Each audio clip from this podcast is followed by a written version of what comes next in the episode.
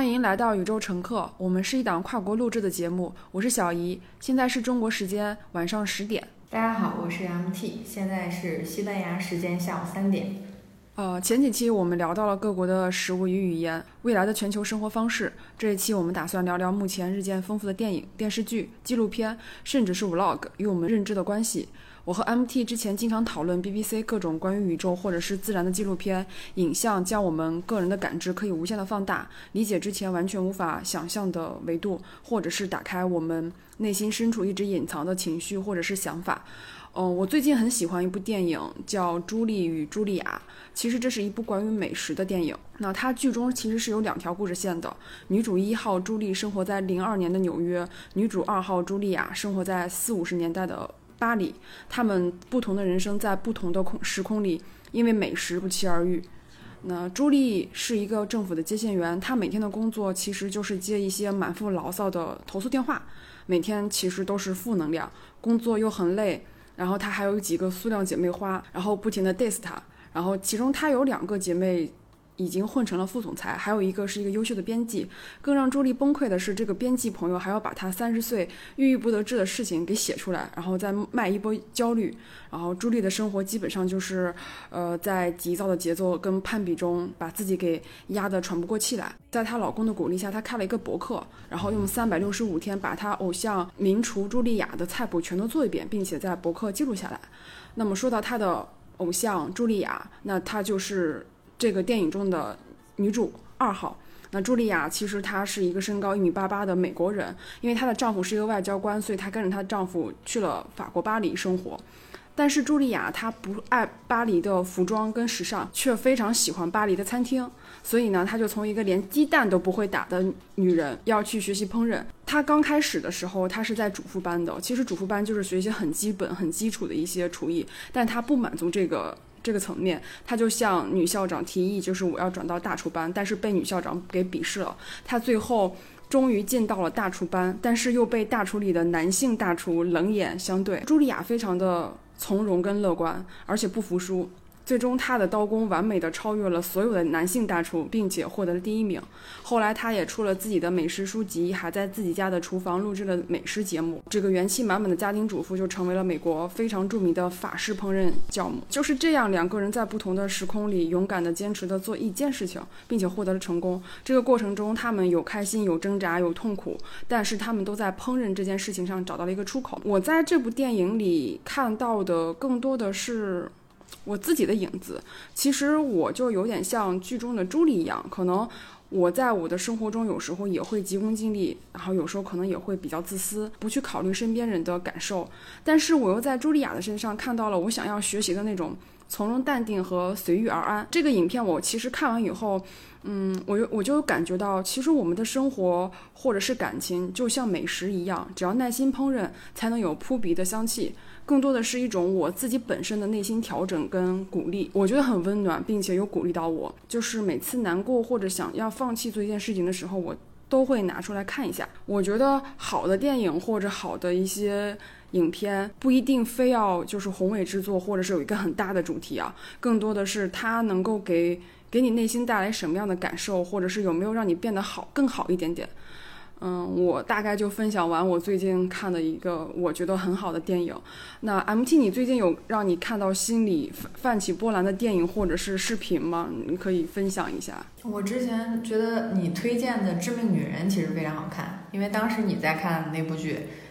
嗯，它的英文其实是 Why Women Kill，就是为什么女人就是。不管是很凶啊，或者是这个 Q，它有多种含义，并不一定是，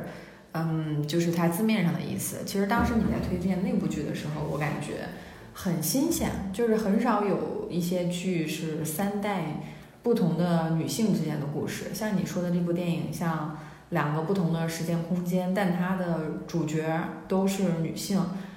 最近这些年，我感觉到是我们在不管是在荧幕里面，还是在各种纪录片题材里面，会发现原来属于少数或者是弱势群体的这些，对于他们的刻画渐渐多起来。我其实像像你说的一样，就是看到这些故事，好像在其他每一个人身上都看到一点自己的影子。因为我也是觉得，在看了这么多年的。电视剧也好，国内的、国外的也好，从来没有这样的一个题材。就是虽然这三个故事发生在不同的年代，但是又是环环相扣。其实对我印象最深的是它大结局那一集，大概就是最后那几分钟吧。前面三个主人公的故事线其实已经讲完了，就落到了最近就是最后的这个年代，也是最新的这个年代。那一对情侣住进了那个房子，然后就是因又因为一些男生出轨的事情。然后他又把他一枪给灭掉了，我觉得这个结尾真的太巧妙了。就你原以为他还是一个完美的结局，是一个 happy ending，但是，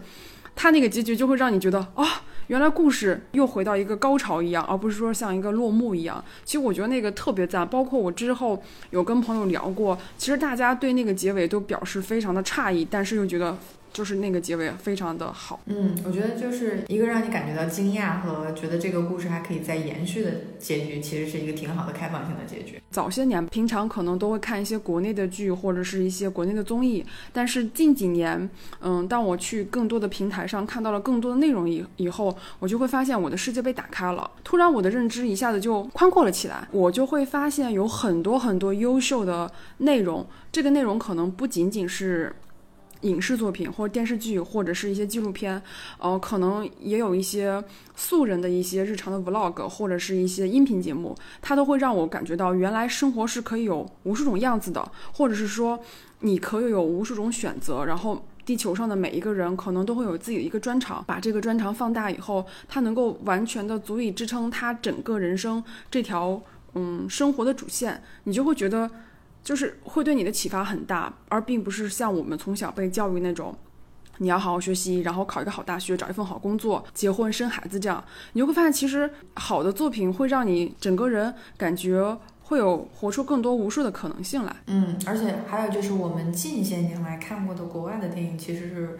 越来越多的状态。那像之前，嗯，其实像我们的中文里面“爱人”这个词儿是对应的英文 “lover” 翻译过来的。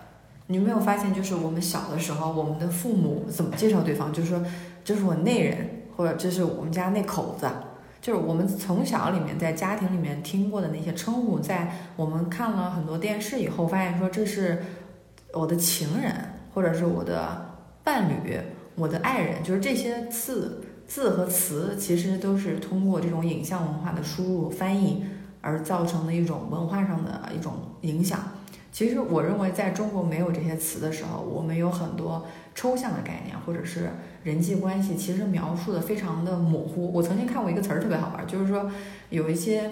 嗯家庭主妇会管他们的老公叫“挨千刀”的，我不知道你有没有听过这个词儿。我有听过这个词，我听到这个词基本上是在电视剧里面，那些生活在农村里面，他那个场景应该是女人在跟其他人抱怨自己丈夫的时候才会说那个挨千刀的。我的认知里是这样的，就是现实生活中我没有听到，但是我在电视剧里面听到过很多次。对，就是这个让我觉得非常好玩的这点，就是挨千刀这个东西，我们没有办法办，没有办法把它翻译成英文。就即使说我有朋友对中国的电视剧很感兴趣，他看到这个词他就会非常疑惑，但其实我并不知道该如何解释。我其实能得出一个很牵强，就是挨千刀可能就是说以前的那种刑法什么的，嗯，他会有一种就是说，呃，像你说的，像抱怨的时候有一种像是说俏皮话那种，但是你说像俏皮话还有这种字词，其实它在对应出对应到英文或者西班牙的语境里面，它完全都没有这种对应的意思。这个让我觉得很好，很好玩的意思。还有法语，比如说我们现在，比如说叫呃李小姐，就是可能是 Missly，就是 M I S S，它是法语词 Mistress，就是情妇的那个词的简称。这个词我们刚开始都没有小姐这种称呼，包括还有夫人和太太，就这个也是近期我们的翻译。但是在英文里面，M 就是 Misters。就是它是属于说，Mister 是属于 Master 是主人的意思，啊，Misters 就是夫人太太，那其实就是你是你主人丈夫的一件物品，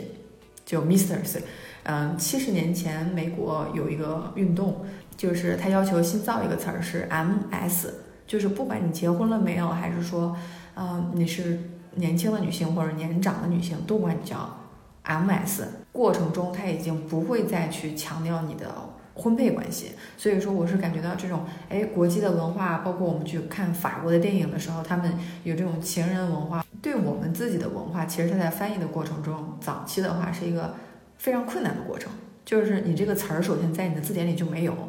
另外的话就是即使说你把这个词儿翻译出来了，在你的社会文化里面其实也没有这种社会现象。这个是我觉得我们在看不同国家的电影的时候，能给到我们意识层面上带来一个比较。大的一个震撼，就是你突然发现，在其他文化里面这么盛行的一件东西，在我们的文化里面根本就不存在。就像你刚刚说那个“小姐”这个词，其实，在如果在国内说这个“小姐”的话，其实是很避讳的，哪怕叫女士也不能叫小姐，因为它是一个很很隐晦的一个词语。但是这个词语在香港也好，或者在国外也好。就是它是一个很正常的词语，就是那类似那种没有结婚、没有结过婚的女生，类似于对年轻女性的一种一种称呼而已。然后在国内可能就是你不管是怎样，然后叫小姐就感觉很不礼貌，你这个人觉得很没有素质，怎么能叫这个女生小姐呢？就可能它是一种不好的一种代表。嗯，我现在听到越来越多的女生，她不管是在社交平台上还是。我在排队的时候听到，在中国城逛街的时候，听到很多人在用“小姐姐”这个词儿，就是有这个“小姐姐”这个词儿，是我最最近三两年才听到的这么一个称呼。你对一个女孩，你如果不确定她的年纪的话，不确定她比你大还是比你小，叫小姐姐准是没错的。就这这个挺亲切的，又不同于“小姐”的这么两个字儿的一个称呼，我感觉它是非常非常新的。但是我没有去调查过这个东西。你说这个，我今天真的就有一个这样的例子，嗯，就是我一个好朋友在跟我讲，他今天接了假睫毛，然后觉得特别好，那个小姐姐做的特别好。他的意思就是说，小姐姐其实是一种喜欢你，或者是说是对你一种昵称，就是像一种。称赞一样，就是这个小姐姐做的很好。其实他在说这个小姐姐的时候，其实已经忽略这个人的年龄，而是说你这个人，我很认同你，我很喜欢你，所以你的统称叫小姐姐。其实这个东西，包括我们也会叫一些男生比较好看的男生，或者是比较喜欢男生叫小哥哥或者小弟弟，就是它是一种会让你这个增加人跟人之间的亲密感，然后又觉得又很礼貌。然后这个词语不管是。比你大的人听到了，或者比你小的人听到，他都很开心。就算是比你小的人听到，他也并没有因为说啊我比你小，你叫我小姐姐而感到介意或是尴尬，你都会觉得啊他是很开心的，或是哎这关系一下子拉近了。你还记得前几年的时候，我们叫美女，就是男生不管这个女的，他想跟你打招呼，或者是他想去麻烦你的时候，他都会说，哎美女能够问你一个事情吗？美女这个词语就像小姐姐的一代版本，它只不过就是在不太提及那个年龄的时候。去对女生的这个称呼做一个美化，那我觉得小姐姐就是这个美女之后迭代的第二个版本，就她更加亲近，更加让人容易接受，而且没有任何的歧视或者是一些冒犯，所以我觉得这个可能接下来又会出现一个词语，会比这个小姐姐可能更合适，或者是呃更好一点。嗯，或者说每个年龄段儿吧，她有自己喜欢用的词汇的呃一套列表。就是一套词汇表，我其实觉得，像刚才说那个小姐姐，我是特别明显的注意到，就是在英文环境里面没有用，比如说 little sister 或者，就是这个还很好玩，就是因为中国还是一个比较注重关系的一个社会，就是如果叫你小姐姐、小妹妹的话，有一种像我们是一家人，拉近了这种关系，就是把你拉到了我的家庭的派系里面，但是这个在英文里面是。非常好玩的一点就是，他他会尊称尊称你为叫女士，叫 lady，就包括他这边的女卫生间啊，其实是 ladies room。其实你你仔细想一下的话，就是它是女士的房间。我去过一些，就是比如说一些比较高档一些地方，它的 ladies room 里面里面是有休息室的，就是这个真的就是休息室加化妆间加洗手间，就是里面会有那种小小的那种躺椅，非常好的那种啊装饰也好。我有一个朋友是剑桥毕业的，他在伦敦是剑桥，就是他的一个沙龙的会员。他带我进去过，就里面就是大家在一起吃饭的时候是一起吃饭，但是吃完饭以后有点像是那个美国的电影《飘》，吃完饭以后所有的女生女士要退席，就只留男士在里面抽烟，然后聊政治。女士的话会退到 ladies room 里面去，比如说聊一些家长里短啊，或者是。嗯，一些子女抚养的问题，就是他们，就是整个楼的建筑，在会客厅那个地方和就是饮食就是餐饮的那个地方，都是大家的一个大厅。但它很明显的话，有专门的 ladies room 是跟呃女卫生间相连，就是它是一个整体的一套那个房间分布。就这个我觉得很好玩，就是当我们就是在中国，如果你叫一个人女士的话，会觉得特别怪。比如说香港看电影的时候，我们会叫他们，比如说警察叫 Madam，对吧？Madam 其实你翻译出来也是也是女士的意思，但是在当时的那种，比如说香港警察电影的一些场景里面，就有点像女警官那种感觉，它自带了一种威严的一种体系。但是咱们国内的话，好像一般很少叫啊什么什么女士啊女马警官，像这女警官这样的词，我们就用的非常少。在两套就是我们在看不同的影视的剧集的时候，会发现，哎，这个词儿或者是我们用那些词儿，一方面没有办法翻译出去。另一方面是别人用的词，他翻译过来的以后就会觉得非常的怪。我其实觉得这是非常有意思的一点，就是电影它不单单是一种娱乐的媒介，它其实也是一种文化的载体。你平常说中西文化，感觉它是一个抽象概念，非常的难以理解。但是我觉得最好的方法就是看，同时看啊，看一部中国电影和一个美国电影，你会发现它里面的笑料是完全不一样的。它很多点它并不是不是相通的，可能我们。呃，从小接触国外的，就是这种电影会比较多。我们在看国外的电影的时候，可能有些笑点我们是比较容易 get 到的。但是我觉得，就是有一些外国人给的反馈，就是当他们去看中国电影的时候，他有很多点是 get 不到的。第一，可能是因为我们文化输出的比较少，就可能国外人看中国的电影比较少。那第二呢，可能就是有一些属于中国特色的一些点，其实他是 get 不到的，可能需要中国人再给他讲这个点是。怎么来的，或是前因后果，他可能才会有慢慢的感知到。嗯，这一点我觉得还是挺挺那个挺好玩的。就你的意思就是说，你在一个文化里面接触到的信息，它是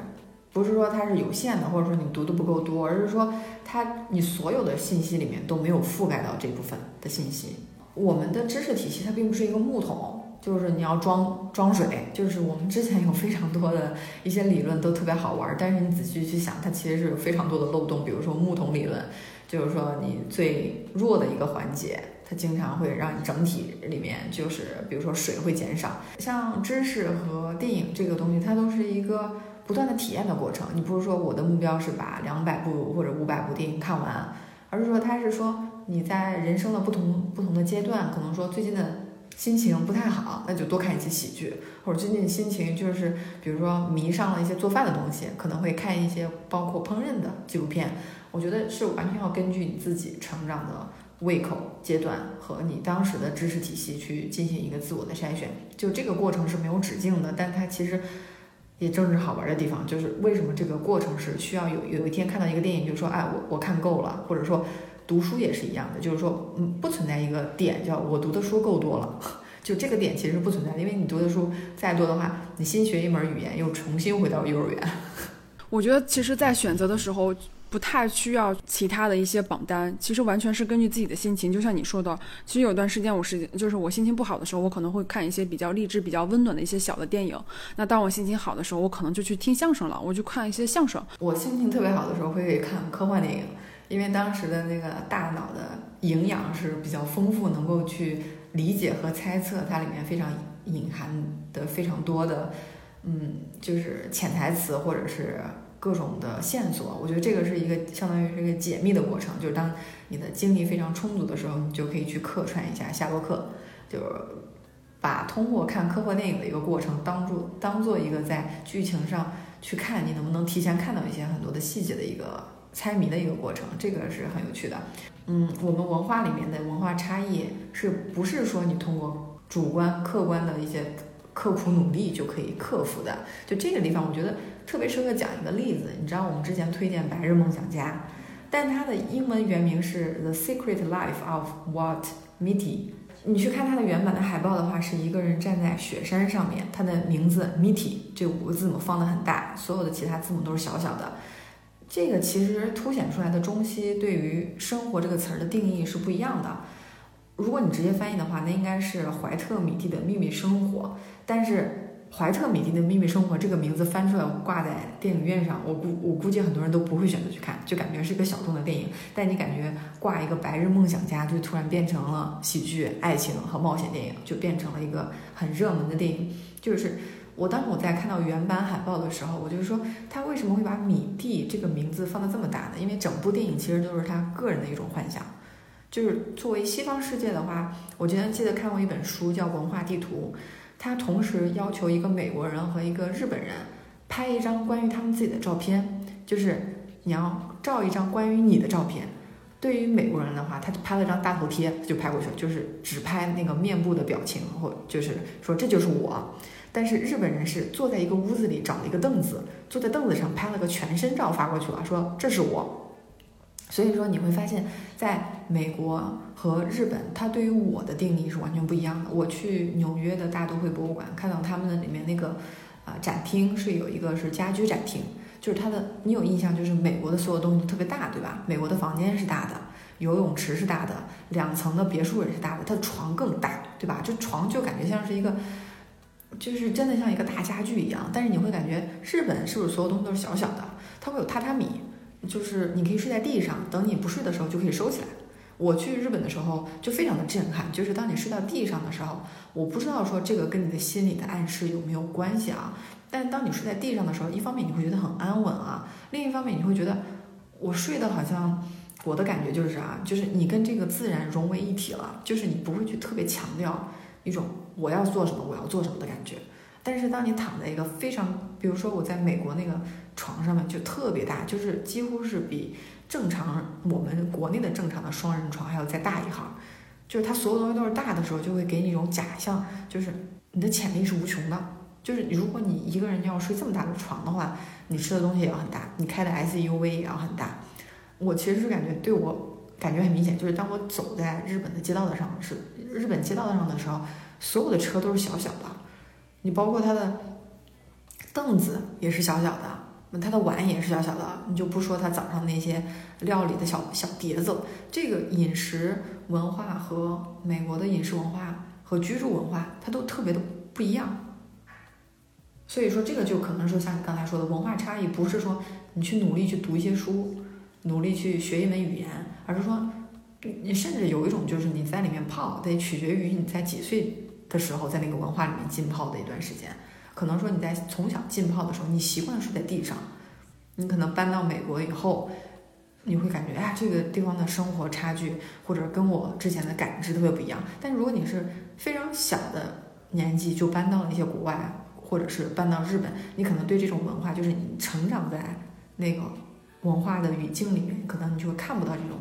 就是这没什么呀，就大家都睡地上啊。但其实睡在地上的榻榻米对于我们来说，其实是一个很新鲜的事情。就是我们大部分还是有床的，但是我们习惯这种床的尺寸。当我们到美国以后，就发现我们是袖珍床，就是他们那个叫标准床，我们的叫小床。嗯，我感觉是这样的。比如说日本、中国跟美国，这就好像一个递递进的一个关系。日本可能比我们的居住环境还要狭小，那中国相对于美国来说，我们没有它那么大的、那么少的人口，那我们的居住环境可能会比它还。比美国也要狭小一点。那个元旦去日本的时候，我住的就是一个就类似于那种很小的那种，大概算两个人的公寓吧。就是它小到就是那个它房间里面的每一空间，它都给你完美的利用了。就你会发现它有很多。暗格，暗格打开以后是一个很规，就一个很规制的空间，然后里面可以放你要放的东西，包括他们的洗手间或者他们的那个洗澡地方，你就会发现，哦，原来这么小。但是当你在那个环境之中，你会觉得其实这么小是完全足够的，它并没有对你的生活造成什么样的影响，你反而在那个环境中觉得啊，其实我们可能不需要那么大的空间，也不需要说我要住。大概一百平以上的房子，你你才会觉得你有幸福感。其实，在那个环境里面，我我觉得我住的也非常的安稳，并没有觉得说这个房子很小，然后它很紧凑，让我觉得生活不适。我可能是带着一种旅游者的心态，因为也不是说。我要在那住长久的住，我只是在这旅游，可能也就待待个七天或者是十天，我就走了。我是可以很欣然去接受的。但是就像你说啊，到了美国，然后有个很大的空间，其实你也是可以接受的，因为你也是一个旅行者，你过几天也就走了。但是我们都在体验不同的文化，这个不同的文化其实有的时候会让我们去反思，或者是去问自己，我们到底需要的是多大的空间，或者是。我们现在想要的或者想追求的，到底是不是，或者说这个东西对我们来说有必要吗？其实我觉得，在很去看很多影视也好，或者是看很多视频也好，从别人的思想里面，或者从其他导演编剧的那些那些思考里面，我们最终最终都会回到自己的身上，就是我。我是谁？我需要做一个什么样的人，或者是什么东西对我来说是需要的，或是我要成为一个什么样的人？你到底需要什么，或是我要成为什么？更多的是通过那些输入的一些影片或者是一些视频，让你更多的去问自己，去让自己达到一个更准确的一个答案。嗯，我觉得这个是让我感觉。看一些别人拍的比较好的视频，或者是别人一些比较好的观点，给我带来最大的感受，就是它能够潜移默默化的去改变我的想法，让我的想法，嗯，变得更加合理性，或是让我的想法更符合我最终的那个目标，可能会让我离那个目标更加的直接，更加的，更加的准确，一遍一遍的去调整我自己的思维架构。嗯，像回到刚才那说到的电影，像《白日梦想家》。它英文和中文的差距如此之大，其实让我很明显的感觉到，英文的翻译它是注重我个人的感受，或者说这是就是米蒂的电影，这是米蒂的秘密生活。那我们去切入这个电影的时候，我们其实相当于是一个观察者，我们看米蒂如何在这个过程中选择他的生活。但你看，我们如果看完中文的电影《白日梦想家》，有多少人能记住主人公的名字呢？就我们知道是一个人啊，很勇敢的做了一些决定，但他是谁呢？就是这个主体被模糊掉了。就是英文的话是，如果你做一个电影的名字，你是一个客体，你必须要有一个主体来呼应。用英文写作的时候，每一句话都要必须带主语，要不然的话，你这个句子就是一个病句。但是中文的话，经常，其实像我学日语的时候也会遇到这个问题，就是它。不强调让你用主语。我有一次，比如说主语是我大我大西，就是老师就说，哎，你不用说这个瓦大西，我们都知道是你。你写作文的时候，你怎么知道都都是我呢？他就说，哎呀，这个他这个也没有办法解释，但就告诉我，如果你一直提我的话，就会让你显得很自我、很自大。但这个在英文里面的话，他就是一定要强调说这是谁的故事，这部电影是关于谁的，就关于米蒂的。然后还有一个问题就是。中文强有时候不强调主人公吧，但是他会特别强调情节，特别强调，啊，什么事情发生了，而且他不但强调，他还会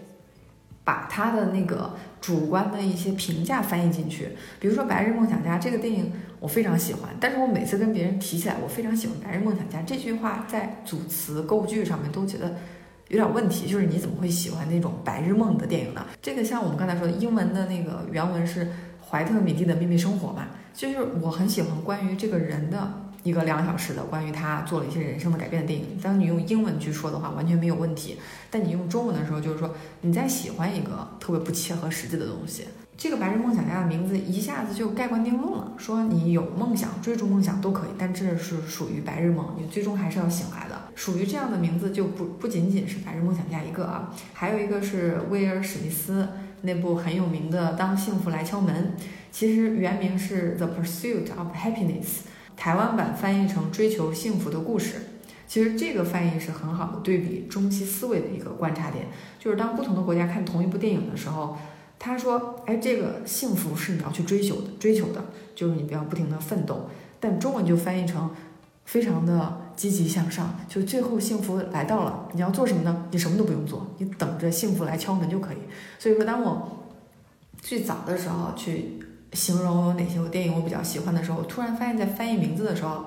我翻译每一部电影的时候，都都遭遇到了卡壳，因为我用中文的那个翻译过来，他们说我没看过这部电影啊，什么叫当幸福来敲门，就是等着幸福来敲你的门，就说这个事儿不会发生啊。但是我后来去查，就是每部电影要去，就是要单独的去查，说哦，追求幸福的故事，就是这个东西，我会感觉你翻译成这个追求幸福的故事，我感觉你放那个大屏幕上就觉得很累。但是说你翻译成等幸福来敲门，就啊，这这这是个喜剧，这是一个大团圆的故事，就是这种中文一定要强调积极向上的这种结果，有的时候会少掉很多的惊喜。但是我跟你的想法不是很一致，因为你可能从更多的从一些语言或是一些学术上来分析。但是如果我作为一个国内普通的观众，你就是你把那个比如说当幸福来敲门，我如果是翻译成这样，我可能更想去看，因为这个标题的确是吸吸引到我了。你包括你看，像很多国内在意一些国外的电影的时候，他都会把那个名字。就是搞得很很美好化，比如说《白日梦想家》或是《当幸福来敲门》，它是一个完整的一个词语，而不是说，如果说我们直接去译那个英文的名字，你就会觉得这个这个句子很不流畅，或是它好像一段话没有说完一样，就是它起不到一个对中文的一种一种概括。包括你看，我们平常在互联网工作的时候，我们去写文案的时候，或者去写一个标题的时候，其实它就很像这个电影的标题，就是我们一定会有一个。很具有噱头的一个一个一个语境，或是一个很积极向上的一个语境，我们绝对不会说啊，今天你吃了吗？去当成一个标题的，对不对？我们一定是会找一个就是看起来很很概括，然后又能够代表这个思想，可能还是一个片面的一个想法，或者一个片面的一个解释。我觉得这个是很符合中国市场的。为什么说一个进口的电影会有台湾的翻译，会有香港的一个？一个翻译会有大陆的一个翻译，它就是根据不同文化来定义的，它不可能把香港那个翻译拿到大陆来用，因为大家的文化是不一样的。所以我觉得这个，呃，如果是从单从文学或者是从表达语言什么来说的话，我觉得可能就像你说的。但是如果针对中国消费市场或中国的电影市场，为了得到更好的票房，我觉得这个。这种大陆翻翻译的这个版本会更符合，而且我觉得会让更多人看，而且我们读起来朗朗上口呀。白日梦想家，如果你说什么米蒂的生活，大家都会想他的生活跟我们有什么关系呀？我并不想知道。但是白日梦想家我就很想看呀。其实它是代表了一种，就是可能是我们内心的一种向往，或是我们内心那些没有完成的一些事情，但是他完成了，或者当幸福来敲门，反正我是这么想的啊。我觉得。呃，我这样我会更更想看一点，而且它就很朗朗上口，大家传播起来很很方便。对，嗯，就是这个，你的确说它有传播效率上的一个优势。比如说像那个，嗯，少年派的奇幻漂流，其实最开始一听你就感觉啊，这个奇幻漂流还是个少年，嗯，反正好像是主要情节里面的关键元素都概括到了。我后我后来查一下它的英文名字，跟那个。米蒂的生活非常像，就是 The Life of Pi，派的生活。你仔细想想，其实他整个，包括从他小的时候开始，包括他整个的故事线开始，他其实就是派。嗯，他其实就是翻译成派的生活。这个我觉得当时我们翻译成少年派的奇幻漂流，它会特别的吸引眼球。因为我经常看油管的一些 Vlog，我刚刚就想了一下，就是那些国外的博主，他的标题其实都就像你说的那个电影《白日梦想家》一样。真的就是，比如说，它就是 What I eat in a day，就是我今天吃了什么，就是很简单。比如说，他说那个 apartment 或者是什么 adopting a puppy，就是他会很直接的说我做了什么，就是他没有任何美化的。但是你有的时候去看一些中国的博主的时候，他的标题就是揭秘什么什么什么。什么什么已婚人士什么什么，就是他会给自己的标题起一个非常有噱头的。那其实他可能讲的也是他的一些日常，但是中国人就更倾向把这个标题抢眼化，然后就是用一些很吸人眼球的一些词语让别人想点开。但是外国人就是他就会很简单，就是我今天做了什么，我今天吃了什么，然后我今天。呃，干了什么就很直接，他没有一些噱头，他只是一些平铺直叙，然后来说我干了什么。其实像我们说的，就是当你去看国外电影的时候，你会发现他强调的东西跟国内强调的非常不一样。我也在想，为什么我们国内会叫小姐姐，但是还有挨千刀的这种，完全在西方的电影里面找不到对应的这种词汇。其实它是非常的跟他的生长环境和他的地域创造有关系的。我前两天问到一个罗马尼亚人，因为我现在就是因为每周会参参与一个哲学小组，呃，这个小组是由二十个国家的国籍的人组成的，所以我每次会得到一些非常有趣的反馈。其中有一个人，就是他是罗马尼亚人，十来十多年以前，十三年前加入了欧盟。我当时问了一个问题，就是我们在讨论中国的历史的时候，啊，我们当时有一个英国人在场，我当时说了一个点，就是说。一八四零年的鸦片战争，通过这种国际的交往，然后包括一些冲突，我们现在用英文来沟通，其实是当时的一些一百就是一百多年前发生的一些事情，其实对我们的现在是有一些影响，就是从历史的角度啊。那个罗马尼亚人他问了一个非常好玩的问题，他说什么叫鸦片战争？那个英国人就从头到尾解释一遍。我当时的感觉就是，这世界上还有人不知道鸦片战争呢。但是后来就发现，只有英国人和中国人对于鸦片战争，就是这个战争是中英战争嘛，就是涉及到两方，就他们也在课本里面提及一下，就我们也会当成重点去考试。但是对于罗马尼亚人来说，他学习的就可能是欧洲史、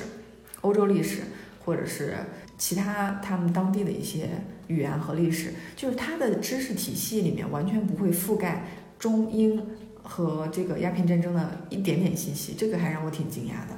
就是我们在接触更多文化的呃交流或是一些输入的时候，你就会发现你的思维或是你的想法会更更加的开放，你的包容性会更大，你能够接受不同文化、不同的行为方式，或是我们比较小的时候会呃特别排斥其他人的想法，或是其他国家的想法，会觉得有种唯我独尊，或者是我说的就是对的。其实包括你看，像早些年的时候。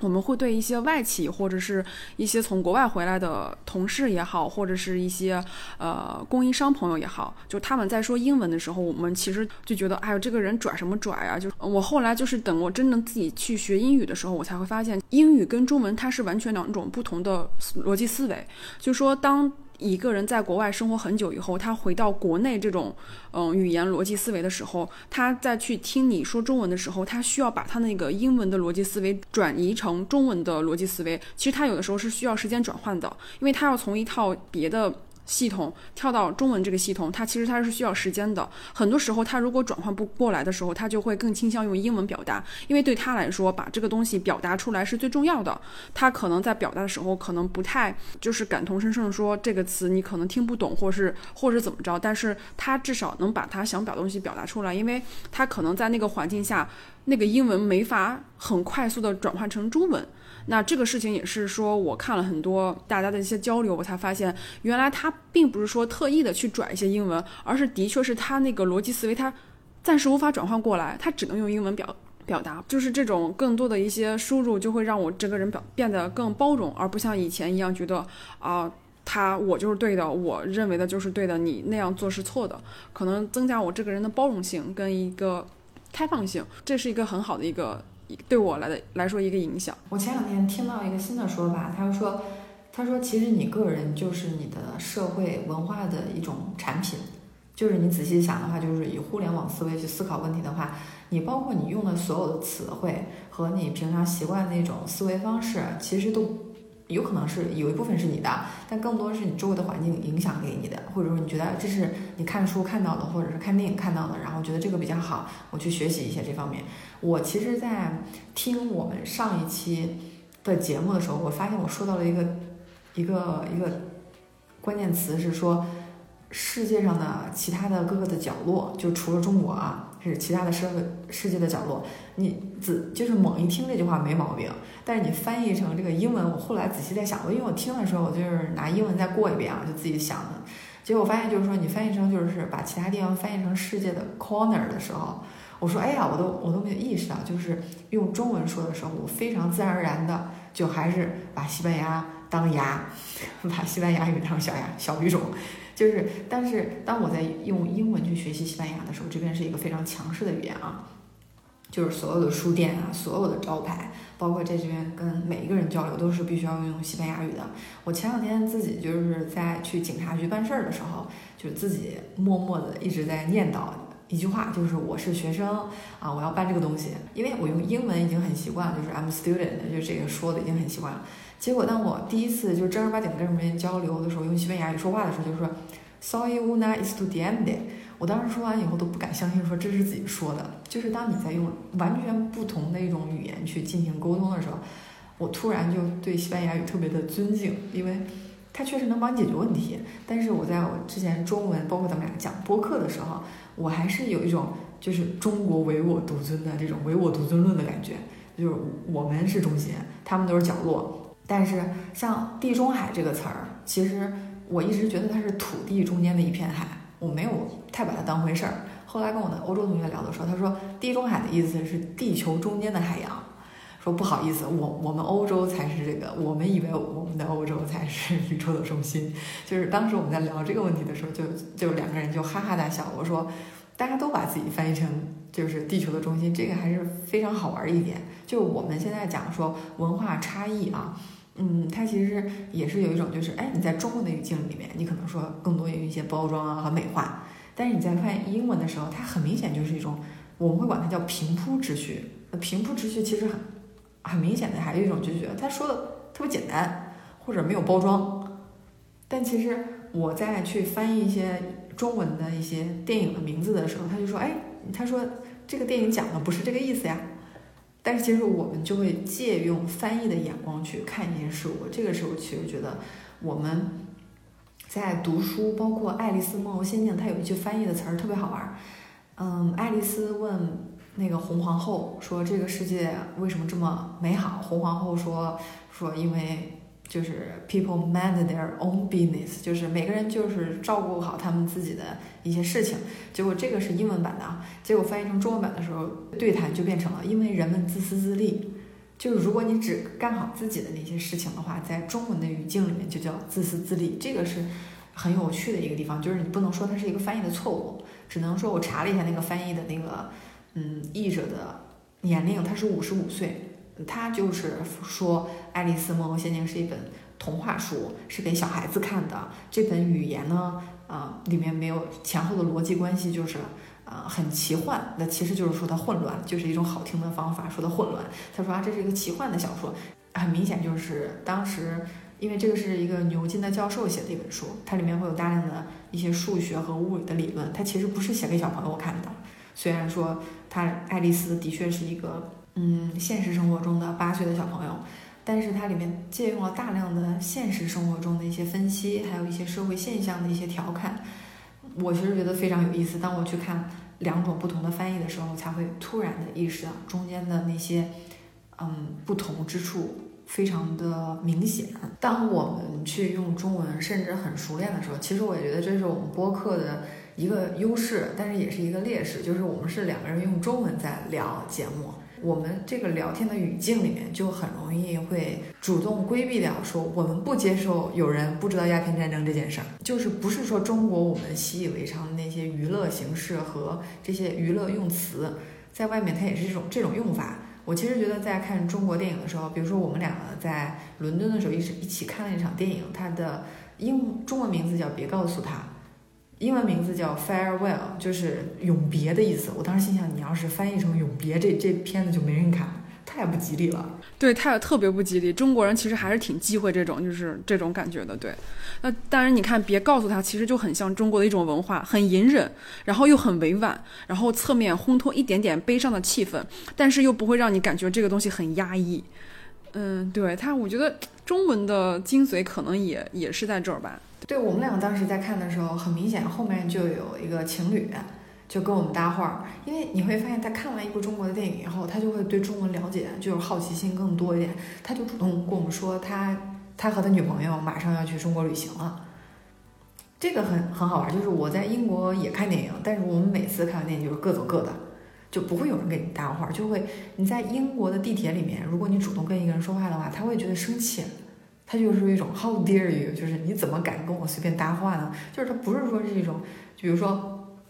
我们会翻译成小姐姐，觉得多好呀，我把你当亲人。但是你这边管任何一个人，你这要真敢翻译成英文叫 little sister，他就说你谁啊？你这么叫我？就是谁给你那么自来熟？就是这个是我觉得非常有趣的一点。你说这个我还真亲亲身经历过一件事情，就是我二零一六年还是二零一七年忘记了，就是我去俄罗斯的时候，嗯，从那个库伊尔库兹克，然后去到那个贝加尔湖，其实那个路程还是挺长，大概有四个小时。其实特别巧的是，就是我去跟我回来的时候，那那一辆车上有一个女孩，就是我们俩是一起去，然后一起回来的。然后我觉得还蛮投缘的，包括我们在那个贝加尔湖的时候也有几次碰面，然后碰面的时候也就象征性的微笑了一下，就感觉哎，好像关系有点亲近。所以当就是从俄罗斯。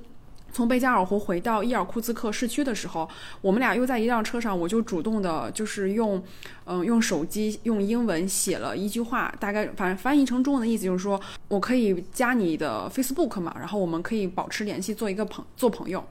然后你知道这种话，就是其实在国内主动对你发起邀请，其实你是你如果觉得我也不错的话，你是同你你是可以接受的。就哪怕你觉得我可能不是你想要的那种朋友，你也会婉拒我，或是找一个让我听起来比较舒服的理由拒绝我，对吧？中国人其实他可能就是这样的一处处事方式，就是就算我不喜欢你，我也不想跟你正面有冲突。但是在那辆车上，他回了我就一个单词，他就回了一个词叫 “why”，为什么？就是我为什么要跟你做朋友？就是仅仅是因为咱们俩来去的车上是一辆车吗？或者是我们在这个过程中？我们对视了几下，或是笑了几下，我们就可以成为朋友了吗？其实这个打击对我来说特别大。那是我第一次主动跟别人示好的时候，别人完全就是别人拒绝我。我到现在想想，我都觉得有点崩溃。就自此以后，我再也没有主动跟外国人，就是说我可以跟你做个朋友嘛，我都很很有点害怕。对他应该是欧洲人，但是具体哪个国家我不知道。但是他不是俄罗斯人，对，因为他还还是有很明显的那种欧欧洲人的感觉。对我感觉他应该是欧洲人，欧洲人的感觉就是我有我的隐形的气泡，就是我方圆半米哈一米之内都是我的私有领域，你就不要过来。就这个是我还。挺奇，挺觉得挺奇妙的，就是在伦敦的地铁上，你没有碰到他，但是你离他稍微，比如说二三十厘米的时候，他就已经说 sorry 了。他的 sorry 不是说对不起的意思，他的 sorry 说你给我起开的意思，就是你进到我的隐形气泡里了。他那个 sorry 其实并不像我们理解那个对不起，但是它是一个非常模糊的边界，就是它既不属于它的单独领域，但这是它属于说我觉得比较舒服的一个距离。你只要进来，我就觉得不舒服。你你别别说跟他靠的那么近了，我这也是为什么我在西班牙待的比较舒服的原因，就是你在地铁上稍微，比如说蹭一下或者是包挂一下啊，你是可以不用说 sorry 的，就是哎呀大家都理解对吧？但是在伦敦，我几乎上是不是说我。碰到别人会什么？就是你只要出门，你就听到周围的人在不停的互相说 sorry，就是他们互相说是 sorry，就是不是说我们传统上理解的英国绅士，他们不是说你让一下，就是你你你给我离开。就是那种，很多时候是那样。包括就是我在去，嗯，去去超市还好，就是我每次去买咖啡的时候，去 Costa 买咖啡，或者是去一个比较人比较多的餐厅吃饭的时候，你就会听到有很多人在你后面说 sorry sorry，我就知道完了，完犊子了，我可能就阻碍到别人了。就是你刚刚说你在西班牙坐地铁那事儿，就是你还记不记得咱们在北京也坐地铁？其实，在北京坐地铁是比较方便，包括比较准时的一个交通工具。在地铁的行进过程中，它北京地铁有的时候会因为就是交通比较堵嘛，它会急刹车。你就会发现，当你急刹车的时候，你如果你旁边是有人的时候，他会潜意识的去扶你一把，或者把你把你摁住，或是把你整个人稳定下来。你是会有这样的一个经经历的。但是如果这件事情放到英国，除非是比如说一个小孩儿，或者是一个比较特有一些呃身体障碍的一些人，他可能会扶。但是在英国，就是那种感觉，那种界限就会很，就是你不敢去扶别人，别人也不会过来扶你一把。真的，就是在英国，真的，就是在在比如说在中国，你稍微看到一个人，嗯，比如说不太舒服，或者是啊，可能上点年纪，可能有点白头发，你可能说我不是很累，那我把座让给你吧。我正儿八经的是在伦敦碰见过，我给他让座，他就特别凶的跟我说不用，说说我没有老到那个程度。我心想你不至于吧，我又不是瞧不起你，给你让个座。就我以前读到过这种信息，我说这是忽悠人的吧，这不可能是真的吧？但是确实是，就是他特别在乎别人对他的评价，就是你给我让座，你是不是觉得我老了，我站不住了？就是他他拒绝我的时候那种态度，就是很明显的，就是你看其他人都不懂。我如果让你，我如果想做的话，我会我会告诉你的，就是他会有一种非常强的，就是自我领地的概念，而且还有一个就是，不许你先先入为主的去评价我。我我在我在聊天的时候，特别是在用英文聊天的时候，我之前我记得咱们俩去吃饭，你当时说。我想要这个，我想要这个。你翻译成中文，翻译成英文的时候，你就说我我 I want this，I want this。然后你当时说，哎，我觉得没什么呀。后来我跟你说，我感觉那个服务员脸色都不对了。我还跟你说，我说你可以用 May I have some something，然后 Please，就这个词儿。你说不至于吧？多麻烦呢。我前两天跟那个英国人聊，他因为住在巴塞罗那十几年了，就是西班牙有一种家庭文化啊，跟中国文化非常像，就是他你进到一个啊，就是酒吧里面，你不会说。啊，可以给我一杯水吗？谢谢。你就是说一杯水，就是这个。他回伦敦的时候，他说请给我一杯水，他没有用那个后面加那个 please，他他说他跟他哥跟他聊天的时候，眼泪都快下来了，说你已经不再是个英国人了，你在西班牙住的太久了，你现在都跟别人说话不说请字儿了。他给我讲这个故事，我其实特别能理解，因为我在那边居住的时居住的时候，就是即使说他是一个服务员啊，他有一种很明显的骄傲的感觉，就是我跟你是平等的，不是说我们在这边服务员就不平等了，而是说我们这个跟服务员之间不用那么客气，就是请给我来一杯水，谢谢。你这么说话的时候，大家会觉得你好像过度包装了一点点，就是有点有点就是过于反复了一点，就是说。来杯水，谢谢啊！就就这种就稍微自然一点，就可能会听起来比较轻松。你如果说在中国说跟服务员说，呃，那个你可以给我来杯水，就感觉显得有点做作，你知道吗？就是感觉你真不至于这么跟我客气。就是大大家会有一个主次之分，就是我来吃饭的，你是来点菜的。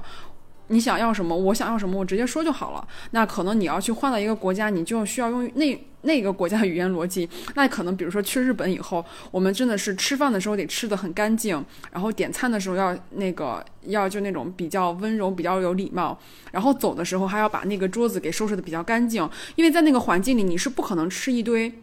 就乱七八糟的，或是